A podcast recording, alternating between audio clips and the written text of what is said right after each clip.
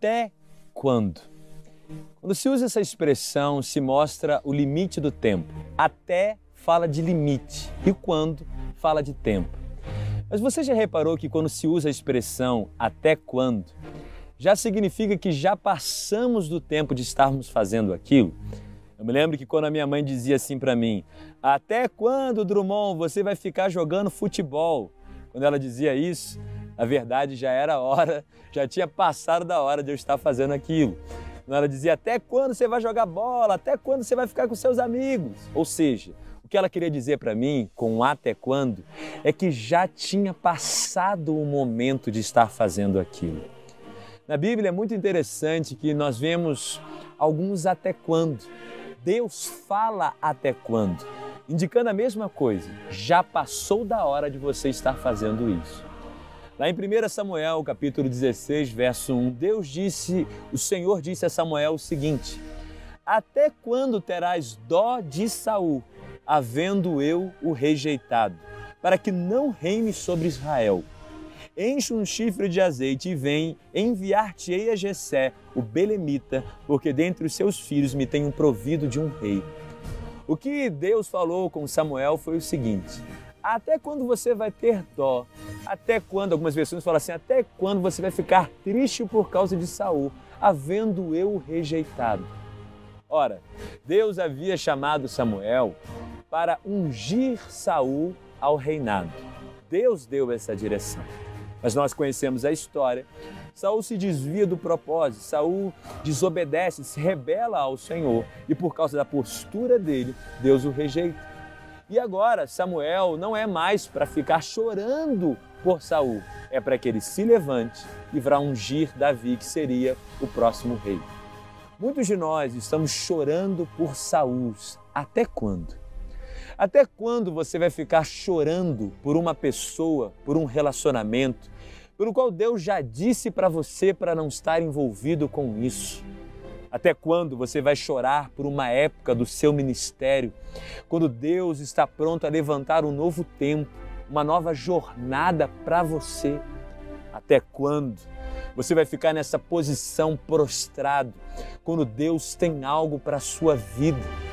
Até quando?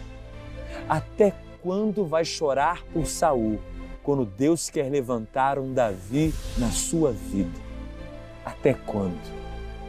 Essa pergunta de Deus ao seu coração é muito importante que você pense. Porque enquanto estamos perdendo tempo com aquilo que Deus não quer mais, nós também estamos perdendo tempo com aquilo que Ele separou para abençoar a nossa vida e a vida de outras pessoas. Você pode estar justificando dizendo, mas foi Deus quem mandou eu fazer isso, foi Deus quem disse isso. Mas entenda uma coisa: existem direções de Deus que são para tempos específicos. Nem tudo que Deus mandou a gente fazer numa época é para a gente continuar para sempre. Deus ungiu Saul, mas havia uma reciprocidade de Saul que precisava haver para que ele continuasse, ele não a tem. Tem horas, irmãos, que Deus chamou você para fazer uma coisa, mas não significa que você vai fazer isso o tempo inteiro. Precisamos ter sensibilidade. Eu vejo gente que não está renunciando àquilo que está tão apegada, porque diz: Ah, foi Deus quem disse. Mas Deus muitas vezes muda as estações. Deus levanta Davis, Deus levanta outros tempos era o chamado, por exemplo, dos sacerdotes estarem sempre oferecendo sacrifícios ao Senhor. Mas, quando viria Jesus Cristo, não era mais necessário que fosse ao templo oferecer sacrifícios. Muitos religiosos queriam continuar oferecendo sacrifícios, quando o sacrifício perfeito já era Jesus Cristo. Agora, foi Deus que mandou fazer o sistema sacrificial, mas havia um tempo que seria cumprido em Jesus Cristo. A religiosidade ela quer sempre fazer as coisas do mesmo jeito, sem ouvir a direção específica de Deus. Ela chora apegada às tradições e aos tempos passados, como dizendo: Mas foi um tempo ordenado por Deus, mas o nosso Deus separa tempos. Pare de chorar por Saul, porque enquanto você chora por Saul, Davi não se levanta. Até quando?